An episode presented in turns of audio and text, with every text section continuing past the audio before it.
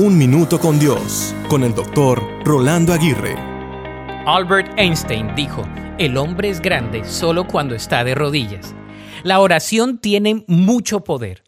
Aún aquellos escépticos que han probado el orar por un largo periodo de tiempo se han encontrado con la realidad de que la oración puede cambiar la perspectiva de vida y alterar para bien nuestro diario vivir. La oración es fuente de refugio, hogar del llanto, fortaleza en los momentos de más necesidad y antesala de grandes victorias. La oración no es solo hablar con Dios, es comunicarnos con Él. La oración reconoce los limitantes humanos y abre lugar al potencial divino. La oración toca los recursos celestiales y suple en medio de la deficiencia de los recursos terrestres. La oración exalta al único y sabio Dios, al creador y sustentador de todo lo que existe. La oración se acerca al trono de la gracia para hallar gracia y oportuno socorro.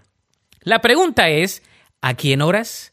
Si oras al Padre en el nombre de Jesús, el Salvador y Señor del universo, tu vida puede ser totalmente cambiada.